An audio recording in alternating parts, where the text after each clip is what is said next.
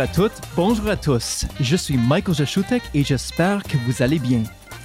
Vous écoutez l'épisode numéro 4 de la première saison du balado de la revue de droit de l'Université de Sherbrooke. Aujourd'hui, j'ai le plaisir d'être entouré de Maude Laprise, co-réalisatrice du, du balado. Merci, bonjour Maude. Salut, oui, je suis très contente d'être là. Moi aussi, première fois, le duo des co-réalisateurs sont Oui. enfin ensemble, épisode 4 de la première saison. Et Maude, euh, on est très content. on est très content parce que dans cet épisode euh, ici, nous recevons euh, Tuwendi Roland Ouedraogo. C'est un doctorant en droit international à l'UCAM euh, qui a écrit un article dans notre euh, récente parution de la revue de droit de l'Université de Sherbrooke sur le droit environnemental. Donc, euh, d'où que vous soyez, je vous souhaite la bienvenue à Versus.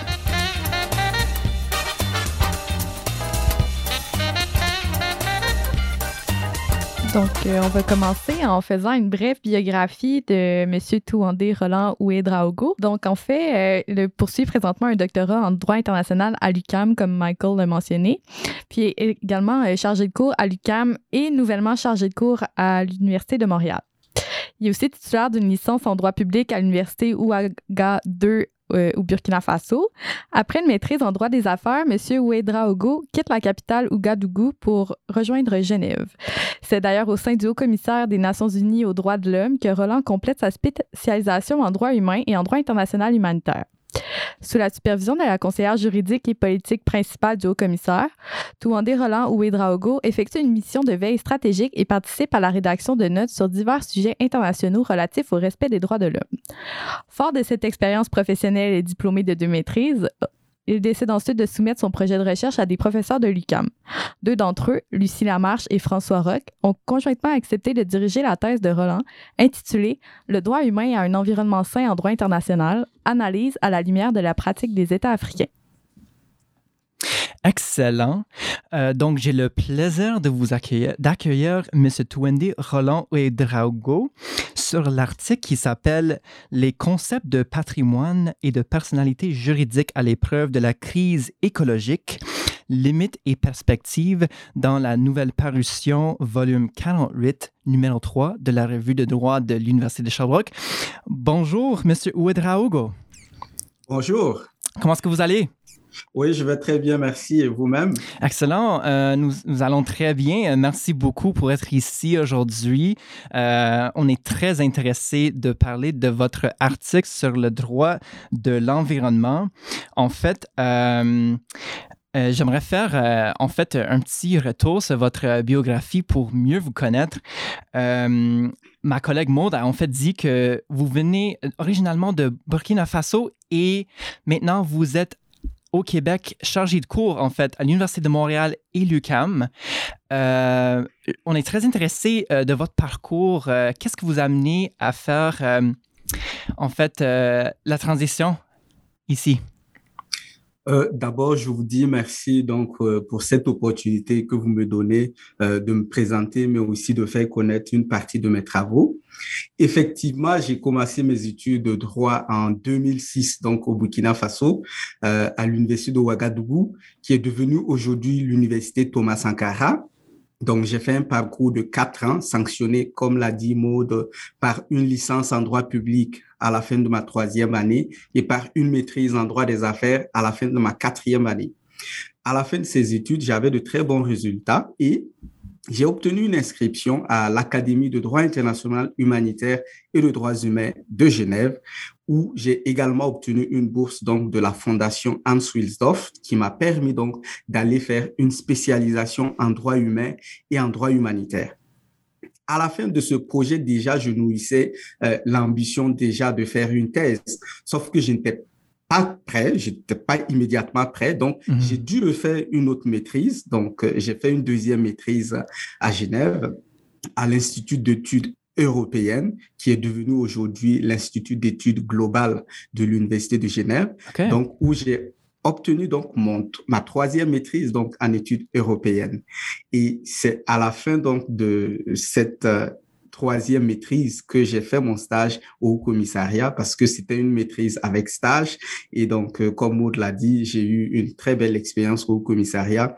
Et c'est pendant ce temps aussi que j'ai réfléchi donc à, à, mon sujet de thèse et pourquoi je me suis orienté vers le Canada et vers Montréal. Parce que tout simplement, au début, je voulais faire ma thèse à Genève, sauf que les profs que je pressentais comme qui pouvaient être des directeurs pour moi étaient presque tous allés à la retraite ou en phase d'aller à la retraite. Et donc, à chaque fois que je, je contactais ces profs que je présentais comme directeur, ils me disaient, non, je suis à la retraite ou je m'en vais à la retraite l'année prochaine mhm. et donc je ne prends plus d'étudiants. Alors, je me suis dit, mais euh, pourquoi euh, maintenir à Genève. Je peux peut-être regarder ailleurs. et, c'est comme ça que bon, j'ai pensé au Canada et à Montréal, d'autant plus qu'un ami à moi était venu l'année d'avant et ça, ça se passait bien pour lui. Je me suis dit, mais pourquoi pas tenter ma chance euh, vers le Canada? Excellent. En, fait, euh, vous avez mentionné que vous avez fait votre stage à l'Haut Commissariat des Nations Unies des droits de l'homme. C'était comment cette expérience? Parce que ça, c'est euh, assez contingenté comme stage, euh, de ce que j'ai compris. Oui, effectivement, j'ai fait six mois de procédure avant d'avoir ce stage, bien que j'étais sur place à Genève. Donc, euh, j'ai fait la demande autour du mois de janvier. Ce n'est qu'en août-septembre que j'ai pu commencer le stage. Oh, Mais il faut dire que ce stage était aussi une exigence de mon de ma maîtrise parce que j'ai plus une maîtrise avec stage et donc il fallait nécessairement faire un stage. C'était pas obligé que ça soit au commissariat, mais moi je voulais que ce soit là. Mm-hmm. parce que le, le, sujet sur lequel je voulais écrire mon rapport donc était en lien avec les droits humains et ça a vraiment été une très belle expérience parce que je travaillais directement avec la conseillère juridique et politique principale du haut commissaire aux, mm-hmm. euh, des droits de l'homme aux Nations Unies et j'ai eu la chance donc de connaître deux hauts commissaires parce que quand je commençais mon stage, c'était à la fin du mandat de la haut commissaire euh, d'origine sud-africaine Navanetem Pillay. Et puis, j'ai assisté donc à sa passation de service et à la prise donc de, du mandat par le, euh, le nouvel haut commissaire qui était à l'époque le prince jordanien oui. Zeyid Rahat. Oui, ouais, c'est ça. Ça, c'est euh, une euh, très belle expérience. En fait, euh, peut-être on peut faire un tour un petit peu juste avant cette expérience de stage pour mieux vous connaître. En fait, on est très curieux de savoir qu'est-ce qui vous a amené à faire votre thèse ou avoir un intérêt sur le droit international humanitaire. Alors, le droit, il faut dire qu'à la fin de mes études secondaires, parce que moi, j'ai fait des études secondaires littéraires, donc option lettres et philosophie. Dès que j'ai obtenu mon bac, donc euh, à la fin, mon diplôme de fin d'études secondaires, c'était très clair dans ma tête. Je voulais faire du droit à l'université. J'aimais beaucoup la philosophie aussi. Je voulais aussi faire de la philosophie. Mais puisque j'avais obtenu de très bons résultats à la fin de mes études secondaires, le premier choix que j'ai fait pour l'université m'a été accordé. Et donc, j'avais choisi le droit en première position. Ensuite, j'ai choisi la philosophie et en troisième position, j'avais choisi la sociologie parce qu'il fallait faire trois choix pour aller à l'université. Mm-hmm. Et comme j'avais de bons résultats, immédiatement, mon premier choix m'a été accordé. Et une fois arrivé à l'université, dès la première année aussi, j'ai tout de suite compris que je voulais aller jusqu'au bout du droit et faire un doctorat. Voilà. et euh, en fait, euh, les, les, le droit international humanitaire, euh, en fait, il y a beaucoup de domaines, surtout en droit. Est-ce qu'il y avait une spécialisation dans vos études en droit ou vous avez particulièrement été intéressé à ce domaine-là? Oui, d'abord, quand j'étais à l'Université de Ouagadougou, j'avais le souci d'être assez équilibré dans ma formation. Donc, mhm si vous voyez, en deuxième année, je me suis spécialisé en droit public, euh, en, droit, euh, en droit privé, pardon. Puis en troisième année, je me suis spécialisé en droit public. Et en quatrième année, je suis revenu en droit privé. Donc, j'avais cette volonté-là d'être un peu équilibré. Et une fois que j'ai eu ma maîtrise en droit des affaires, et que l'opportunité de la Suisse s'est présentée, ben, je l'ai saisie. Et là, je me suis retrouvé donc à devenir internationaliste. Et j'ai aimé ça, être internationaliste, découvrir davantage le droit international, les droits humains, le droit humanitaire, d'autant plus que l'actualité de tous les jours donc est faite par ces droits-là. Donc, euh, je me suis très bien retrouvé dans cette discipline et c'est pourquoi j'ai décidé de continuer là-dedans. Excellent. Et euh, en fait, c'est une, une, belle transition de parler de votre, de votre article, en fait, sur le droit de l'environnement.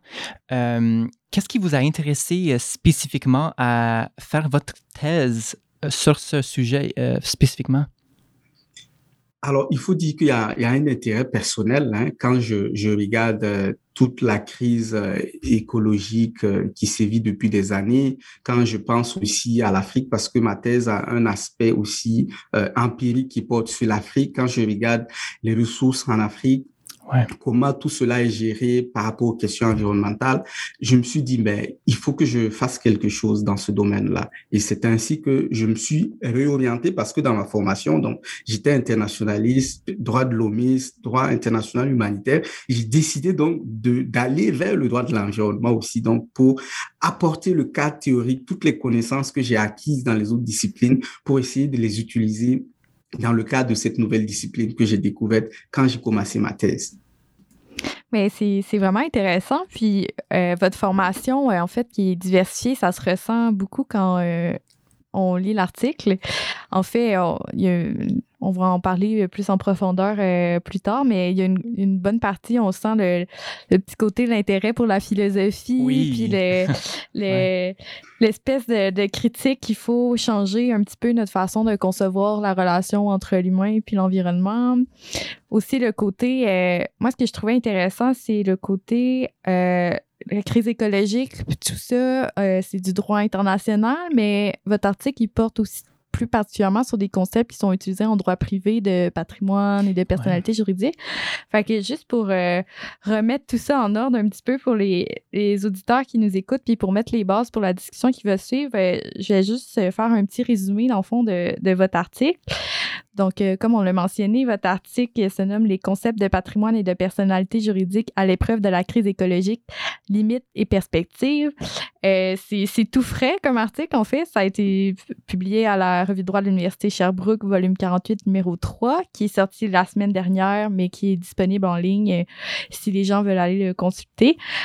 dans le fond, dans votre article, c'est vous faites la présentation de quelques concepts qui pourraient jouer un rôle dans la résolution de la crise écologique donc, des concepts comme euh, le patrimoine commun de l'humanité, le patrimoine mondial de l'UNESCO, euh, le patrimoine commun de la nation, puis aussi euh, une discussion sur le concept des droits de la nature. Puis, c'est dans ces discussions-là qu'on que vous discutez un petit peu des tentatives qu'il y a eu, puis qui ont encore d'extensionner ou de remodeler ces notions-là de patrimoine, puis de personnalité juridique pour euh, essayer d'aller chercher une utilité euh, dans, la, dans la résolution de la crise écologique. Ensuite, il y a une petite analyse de l'efficacité de ces concepts-là, justement, euh, voir est-ce que ça peut vraiment nous servir, puis ben c'est ça, on, analyse l'efficacité. Puis c'est à la fin, la, partie 2, qu'il y a un petit côté plus philosophique vraiment intéressant sur la, la nécessité d'un changement d'ordre ontologique et politico-social par rapport euh, à l'environnement. Donc, euh, j'aimerais ça vous entendre. En fait, on vous avez parlé de ce qui vous a amené vers le choix du sujet, mais qu'est-ce qui vous a amené pour cet article-là en, particulier à choisir l'angle d'analyse petit peu innovateur du, droit civil euh, dans un contexte de droit environnemental, euh, parce que souvent, en protection de droits humains, euh, tout ça, on, est plus au niveau de la Constitution, puis tout ça. Fait que je serais curieuse de vous entendre, justement, qu'est-ce qui, qu'est-ce qui vous a motivé à choisir cet angle d'analyse-là? Alors, il faut dire que j'ai décidé d'écrire cet article-là à la suite de mon examen de synthèse doctorale à l'UQAM. À l'époque, il y avait deux types d'examens de synthèse doctorale, l'examen écrit et oral et l'activité de publication. Et moi, j'avais opté pour l'examen écrit et oral. Comment ça se passe? Alors, on essaie de diviser votre sujet de thèse, donc que vous avez présenté, le droit humain et l'environnement sain en droit international, à l'analyse à la lumière de la pratique des États africains. Mm-hmm. On a essayé de diviser ma thèse en trois en trois thèmes connexes et on a identifié trois profs qui sont spécialistes de ces thèmes connexes et ces trois profs m'ont donné une liste de lectures à faire. Donc, j'ai reçu 3000 pages de lecture à faire. oh. ouais, 3000, c'est oh, énorme. Hein. Donc, euh, il a fallu toute une session pour finir de lire ces 3000 pages. Et lorsque le candidat finit de lire ces 3000 pages et qu'il est prêt, il reçoit donc trois questions. Donc, chacun des profs pose une question au candidat et le candidat a deux semaines pour répondre à ces trois questions. Si les trois profs, chacun estime que la réponse à sa question est correcte, le candidat est ensuite convoqué à un examen oral où il discute de ses réponses avec les trois profs. Et si l'examen oral se passe bien, le candidat a validé cette étape. Donc, moi, je suis passé par ce processus. C'est au cours de ce processus-là que j'ai découvert pour la première fois les concepts de fiducie publique, de ah. patrimoine commun euh, de la nation, etc. Et ça, ça m'a, ça m'a beaucoup questionné. J'ai trouvé un intérêt à ça et je me suis posé beaucoup de questions. Et une fois que l'examen a été validé, je me suis dit, mais toutes les connaissances que j'ai acquises à travers cet examen, tout ce que j'ai lu, je ne pouvais pas le laisser comme ça. Mhm. Il faut que je fasse quelque chose de tout ce que j'ai lu, de tout ce que j'ai appris. Et voilà comment est née l'idée d'écrire cet article-là. C'est euh, c'est formidable. En fait, euh, c'est euh, ce qu'on va faire maintenant, c'est on va prendre une petite pause, on va faire un, une capsule commerciale, on va faire un bref retour et prochainement on va faire une analyse en profondeur de l'article avec Monsieur Ouedraogo. À très bientôt. De retour au balado versus de la RDUS, on est avec M. Twende Roland Ouedraogo. On va maintenant parler en profondeur de son article fort intéressant en droit environnemental qui s'appelle Les concepts de patrimoine et de personnalité juridique à l'épreuve de la crise écologique, limites et perspectives. Bonjour, M. Ouedraogo. Euh, on a très hâte de discuter maintenant dans le fond du sujet.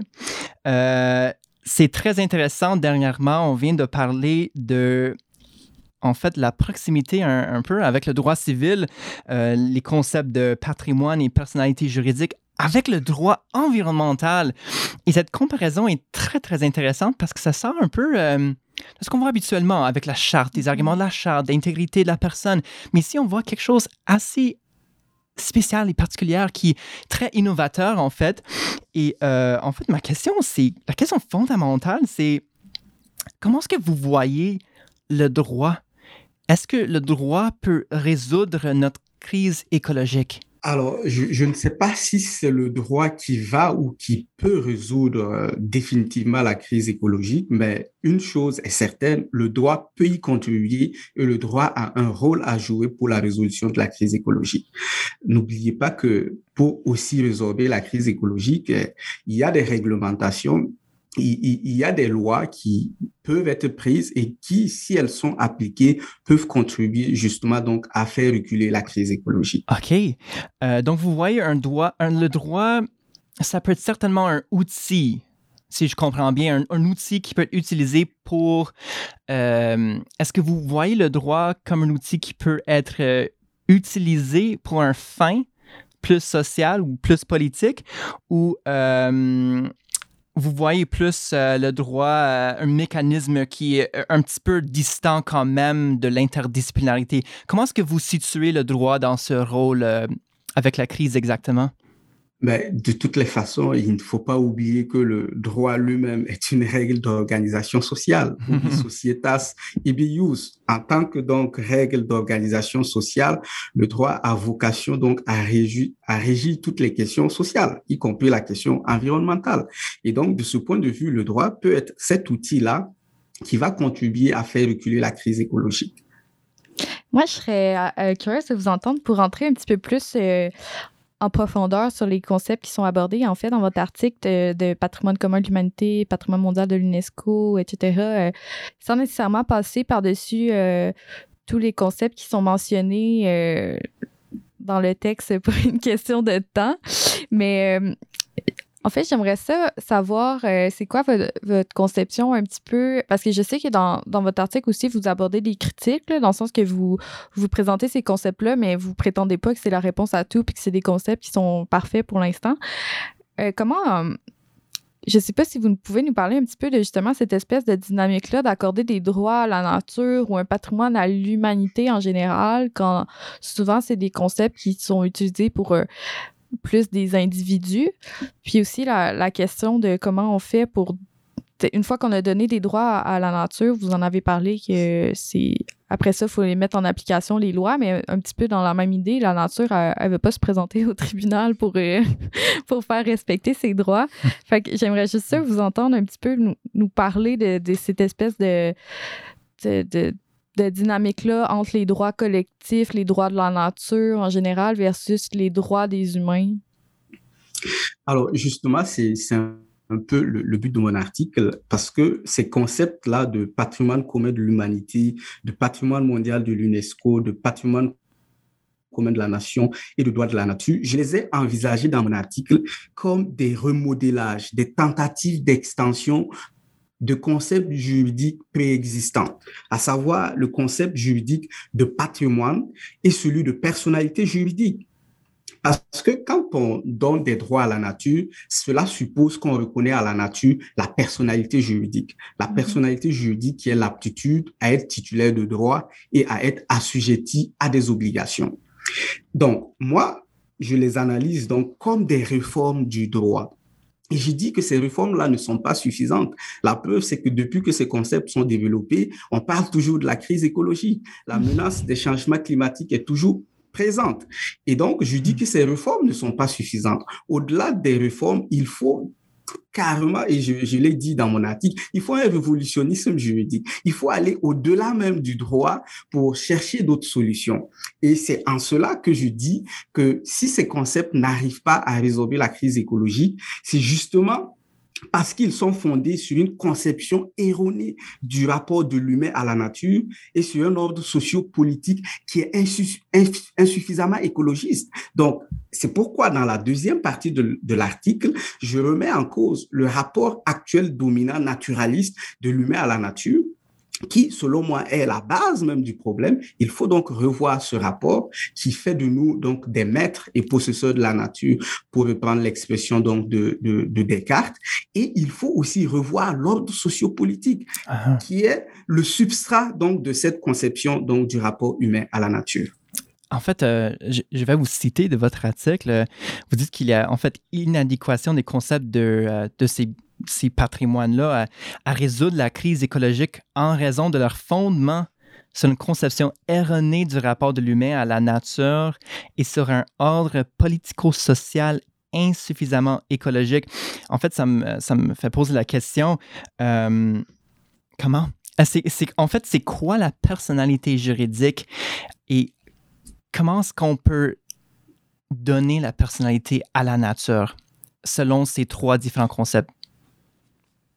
Alors, la personnalité juridique, c'est l'aptitude à être titulaire de droit et à être tenu d'obligation. Alors, dans mon analyse, j'ai démontré que certaines législations, donc certains États dans leur droit national, ont essayé donc d'accorder des droits de la nature. Et j'ai dit que cela n'est possible que par le fait donc de reconnaître la personnalité juridique à la nature. Parce qu'on ne peut pas, puisque la personnalité juridique, c'est l'aptitude à être titulaire de droit et à être tenu d'obligation. On ne peut donc avoir de droit et être tenu d'obligation que si on a la personnalité juridique. Mhm. J'ai cité l'exemple de l'Équateur, j'ai cité l'exemple de la Bolivie, j'ai donné d'autres exemples. Lorsque dans la constitution équatorienne, on dit que la Pachamama, donc la nature, a des droits, cela suppose qu'on lui a reconnu la personnalité juridique. Et moi, je dis, c'est bien beau tout cela, mais pour que la nature puisse exercer et mettre en œuvre ses droits, en définitive, on se rend compte qu'il faut la médiation humaine. Comme je l'ai mhm. dit, on ne peut pas voir la nature euh, devant le juge pour faire une revendication. Donc, il y a des mécanismes que certains ont proposés, des mécanismes d'ombudsman, de représentants et tout. Et moi, je dis, mais si on a besoin tant de la médiation humaine, pourquoi ne pas renforcer le droit à un environnement sain? Pourquoi donc ne pas mettre l'accent sur les droits humains, renforcer le droit à un environnement sain et faire peser des obligations de protection donc de la nature sur les individus tout simplement? donc c'est dans ce sens-là. C'est hmm. super intéressant. Puis ça, vous avez parlé, euh, que vous mentionnez dans votre article d'autres juridictions, puis tout ça puis qu'on a le problème, entre autres, de, notre rapport erroné à, la nature en tant qu'être humain. Puis j'aimerais ça vous entendre parce que euh, vous avez étudié au Burkina Faso, vous avez étudié euh, et travaillé à Genève, maintenant vous êtes au Canada. Est-ce que vous avez l'impression que c'est quelque chose qui est peut-être un petit peu plus... Euh, occidentale, cette manière-là de d'être déconnecté un peu de l'environnement, puis d'être beaucoup plus centré sur des droits individuels plutôt qu'accorder des droits collectifs? Oui, oui, je, je dois l'admettre. Oui, c'est, c'est plus une conception euh, occidentale.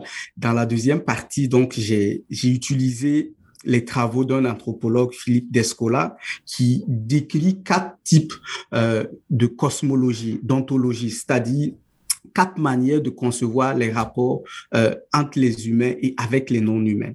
Et il parle justement du naturalisme, il parle aussi de l'animisme, il parle du totémisme et il parle de l'analogisme.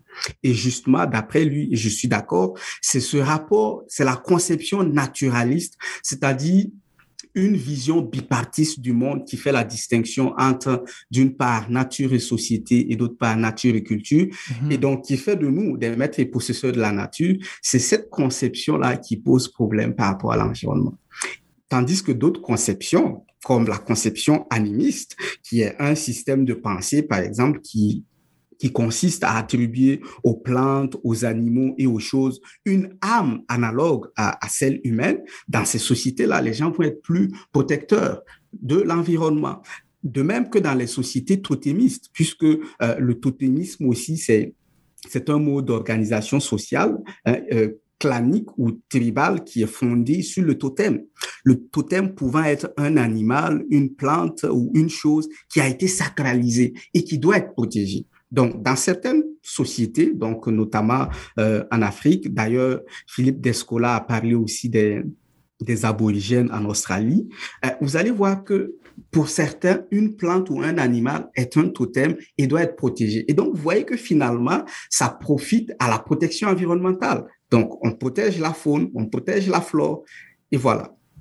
C'est, euh, intéressant. Puis je voulais vous entendre là-dessus, justement, par rapport aux aborigènes en Australie, puis tout ça, quand je, lisais l'article, ça me faisait penser euh, ben, aux communautés autochtones ici au Canada qui ont une relation vraiment justement plus proche avec la nature, puis que l'humain mm-hmm. fait partie d'un tout avec ça, puis euh, c'est pas bipartite justement comme vous le mentionnez. Puis ça m'a amené à la réflexion de ce qu'il y en est au Canada, parce que c'est ça, votre doctorat, euh, si j'ai bien compris, il y, a, une dimension aussi par rapport aux droits africains.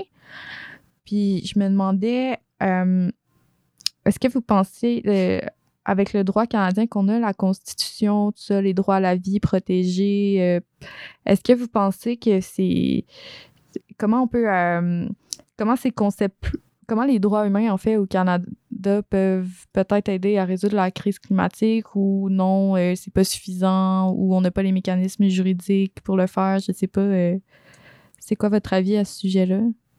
Euh, ben, mon avis repose sur ce que j'ai lu dans les textes. La, la, Constitution canadienne, par exemple, est silencieuse. Elle, elle, ne reconnaît pas le droit à un environnement sain, mhm. tandis que la Charte québécoise, à l'article 46.1, reconnaît le droit à un environnement sain.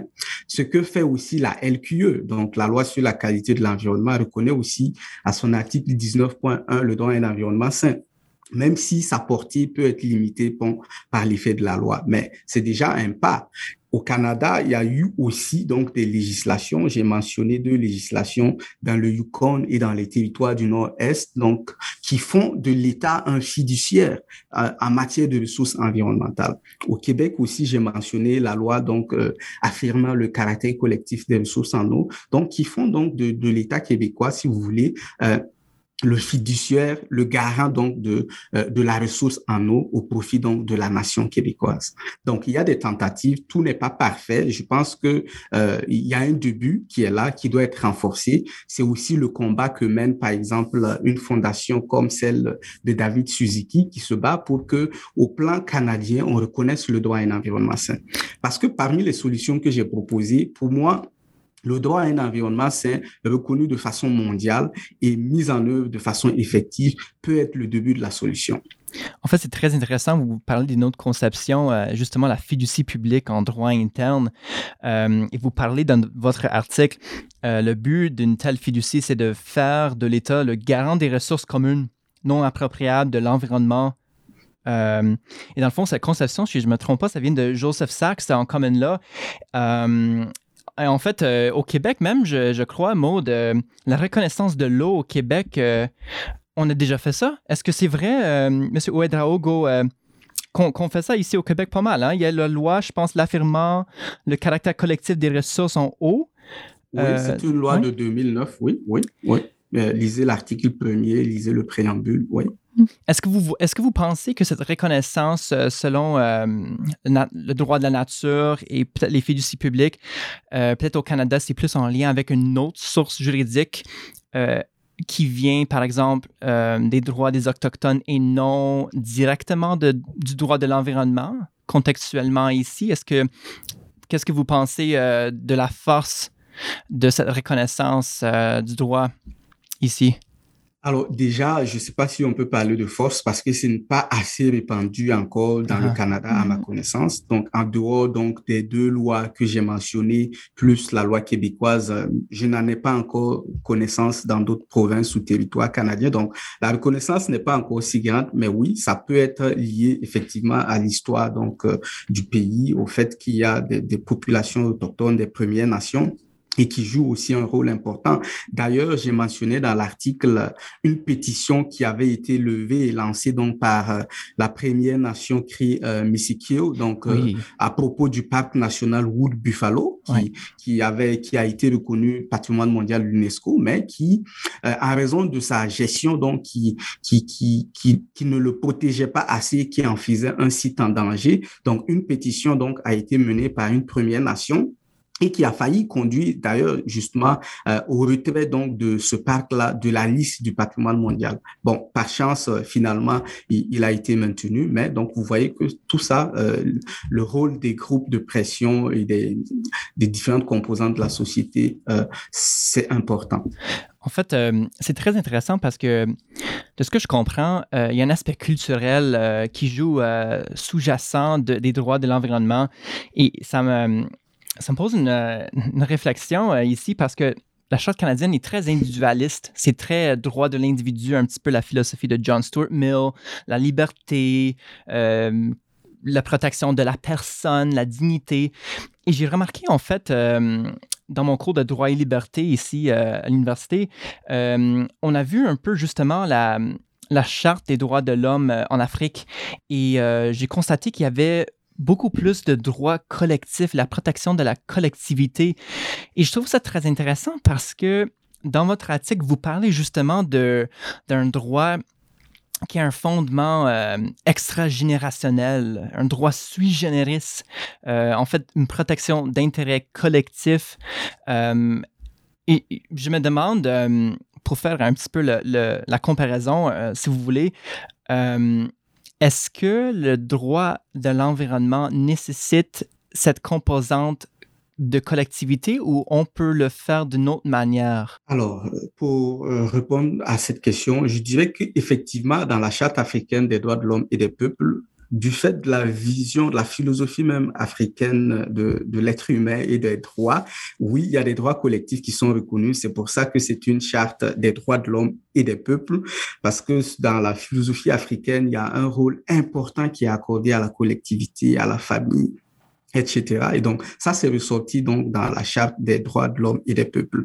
Lorsque je dis que le droit à un environnement sain est un droit extra-générationnel, ici, je me réfère aux générations de droits. Hein, vous savez qu'il y a trois générations maintenant. Certains parlent d'une quatrième génération de droits.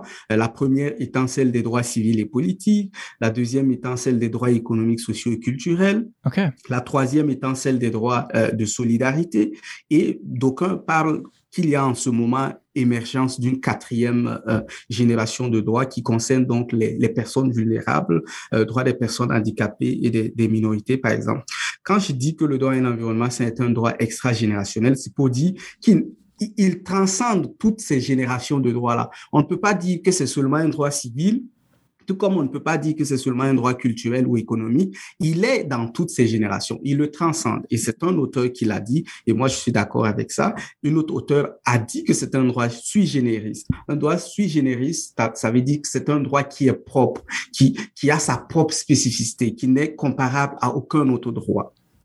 OK. En, fait, euh, et ça, nous amène justement parfaitement à notre, euh, dernier segment euh, ici sur le fond. en fait, c'est vraiment le cœur de votre article qui est très intéressant. Ici, c'est vraiment la critique que vous faites sur le fondement qui doit être réformé. Et je vous cite quelques passages. En fait, vous dites qu'on a besoin d'une nécessité d'un changement d'ordre ontologique et politico-sociale. Il faut rompre de cette ontologie naturaliste.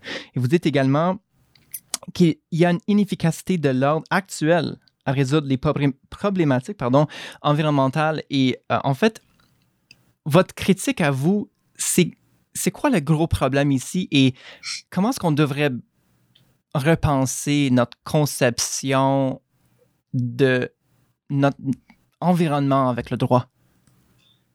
Alors, donc, euh, la critique fondamentale, c'est de dire donc que le, le rapport qu'on a à l'environnement est un rapport erroné et qui est la source du problème.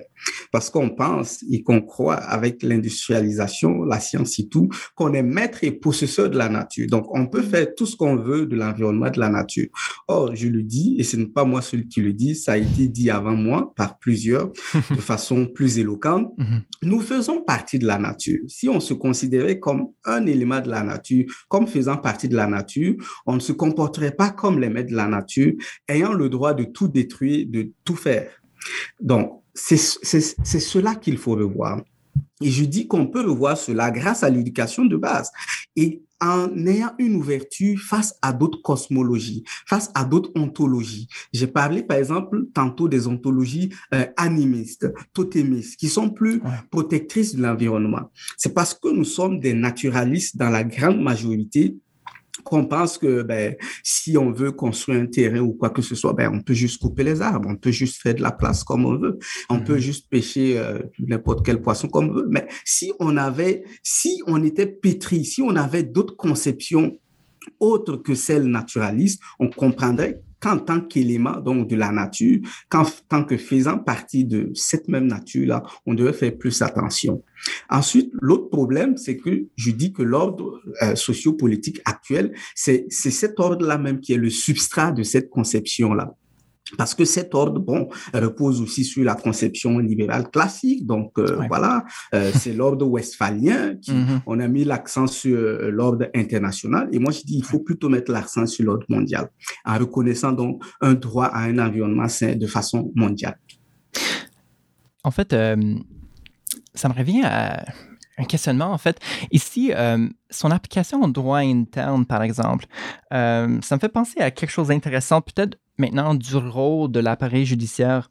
Et, en fait, euh, c'est assez. Euh, ça, c'est euh, proche dans le temps. En fait, samedi dernier, il y avait une, conférence au Runnymede Society avec la juge Rowe de la Cour suprême.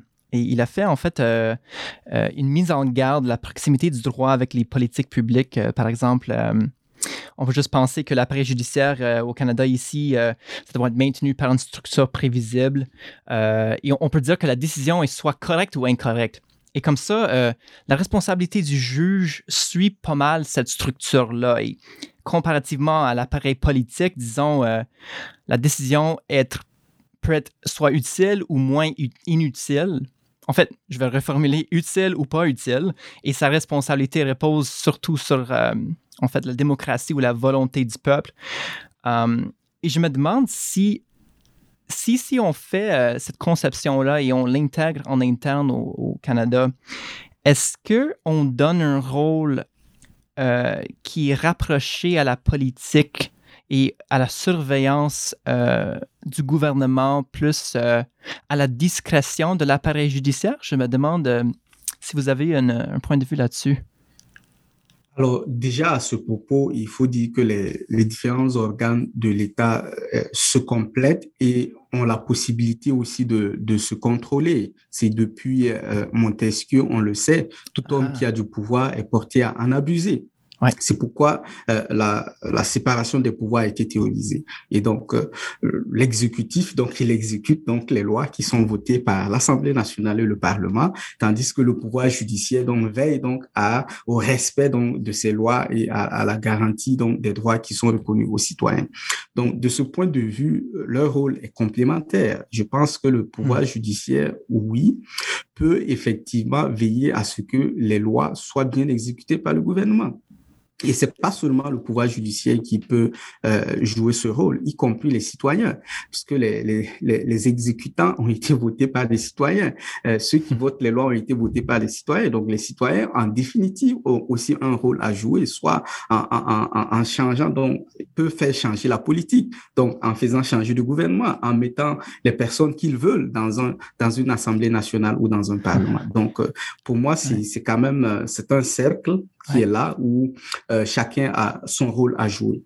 Ah, c'est très intéressant. Et donc, ma question finale, au final, en fait, donc, est-ce que le droit, est-ce que c'est un outil ou c'est plutôt un obstacle pour l'avancement de l'environnement? Ben, je dirais que le droit est un outil ben, mal, mal appliqué, mal compris, mal interprété. Il pourrait, définir, il pourrait devenir l'obstacle, mais a priori, de façon neutre, c'est un outil. Oui. Ben, c'est c'est parfait. On a, ça, c'est, euh, ça, c'est incroyable. j'invite en fait nos euh, écouteurs de, euh, de consulter la revue de droit, cet article. Ça s'appelle Les concepts de patrimoine et de personnalité juridique à l'épreuve de la crise écologique, limites et perspectives par l'auteur Touende Roland Ouedraogo.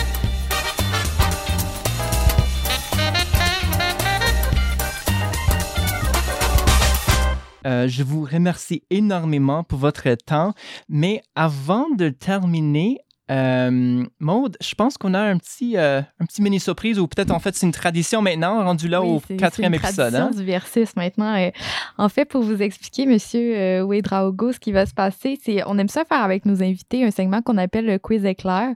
C'est un segment pour apprendre à connaître plus euh, nos invités puis les, les, chercheurs en droit puis tout ça. Donc ça va juste être des petites questions succinctes de type A ou B puis vous vous répondez sans trop réfléchir. Puis euh, je pense que ça va faire une belle conclusion pour cet épisode-là parce qu'on parlait euh, de l'importance de, la de la collectivité puis tout ça puis on devrait peut-être prendre un petit peu exemple sur euh, notamment l'exemple de l'Afrique que vous avez parlé avec les, les notions de droit commun mais là si mm-hmm. vous, me permettez on va retourner un petit peu sur l'individu sur vous donc, pour commencer, ma première question, ça serait est-ce que vous préférez le télétravail ou le présentiel? Euh, c'est A et B ou je, dois juste choisir? Mais est-ce, que vous préférez euh, le télétravail ou vous préférez le présentiel, par exemple, quand vous donnez des cours ou euh, tout ça? Je préfère le présentiel. Puis, dans le fond, je me demandais, on a mentionné que vous étiez chargé de cours à deux universités. Je me demandais, c'est quel cours précisément que vous enseignez? Ah! Alors, j'ai donné plusieurs cours à l'UCAB. J'ai donné introduction au droit et à la méthodologie. J'ai donné euh, droit économique et socioculturel de la personne. À l'UDM, j'enseigne essentiellement le droit international des conflits armés. Puis, est-ce que je peux vous demander, ça, a été quoi votre cours préféré à enseigner parmi ceux-là? Ben, j'ai eu du plaisir à donner tous les cours que j'ai donnés, mais c'est clair que le cours d'introduction au droit et à la méthodologie a été le plus dur pour moi au début parce que euh, il fallait enseigner les notions de base du fédéralisme mm-hmm. canadien, mm-hmm. etc., mm-hmm. du, du, du but au Canada et au Québec. Donc, des choses que je ne maîtrisais pas forcément. Ça, ça a été le plus difficile, mais les deux, les, les autres cours que j'ai donnés, j'ai vraiment adoré parce que c'était vraiment mon domaine. Voilà.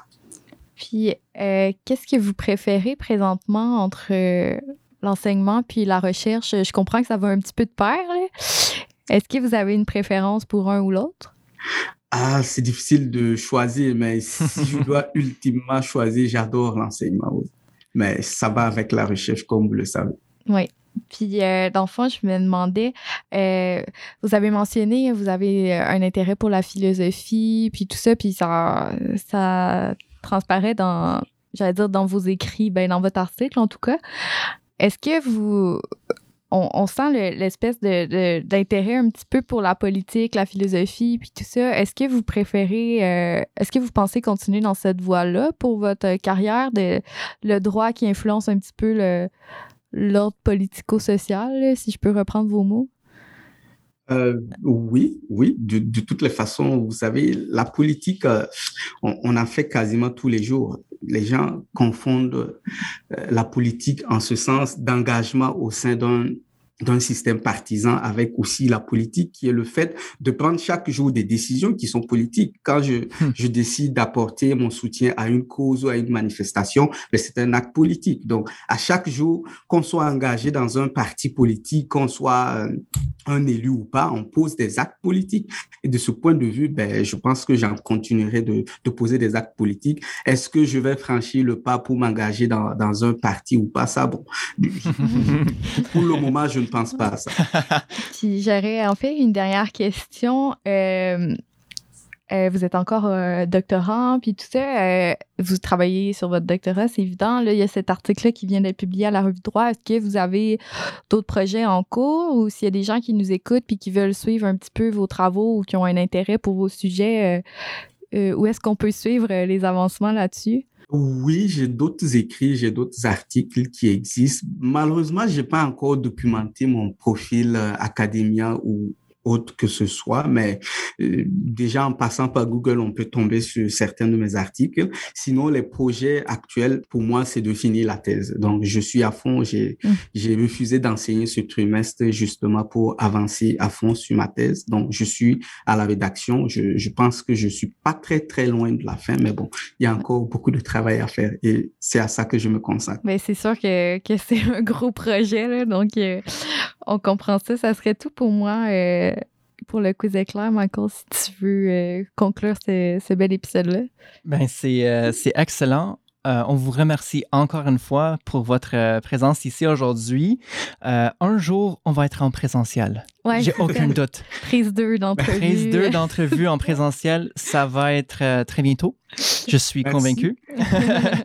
Je l'espère aussi. C'est ça, mais merci beaucoup. Et euh, en fait, euh, juste pour conclure, fait que, euh, un gros merci. Et on est avec M. Twende Roland Ouedraogo. C'est un doctorant en droit international à l'UCAM qui a écrit l'article pour notre volume 48, numéro 3 de la revue de droit de l'Université de Sherbrooke qui s'appelle Les concepts de patrimoine et de personnalité juridique à l'épreuve de la crise écologique, limites et perspectives. Encore une fois, merci beaucoup. C'est moi qui vous remercie. Vous venez d'écouter Versus, épisode numéro 4 du balado de la revue de droit de l'Université de Sherbrooke. Nous espérons que vous avez apprécié cet épisode et l'entrevue avec M. Tuende Roland Ouedraogo. Merci beaucoup pour votre écoute. Cet épisode a été produit par moi-même, Michael Jeschotek. Merci beaucoup à ma co-animatrice Maude Laprise. Encore une fois, un gros merci. Le duo des co-réalisateurs sont enfin réunis. Oui, ça m'a fait vraiment plaisir. C'était super intéressant. Excellent. Merci également à toute l'équipe de la revue de droit, notamment professeur Mathieu Devina, Irène Meyer et Frédéric Morancy. Pour en savoir plus sur la revue, sa publication et toutes les activités qui sont liées, visitez usherbrooke.ca. À bientôt pour un autre épisode.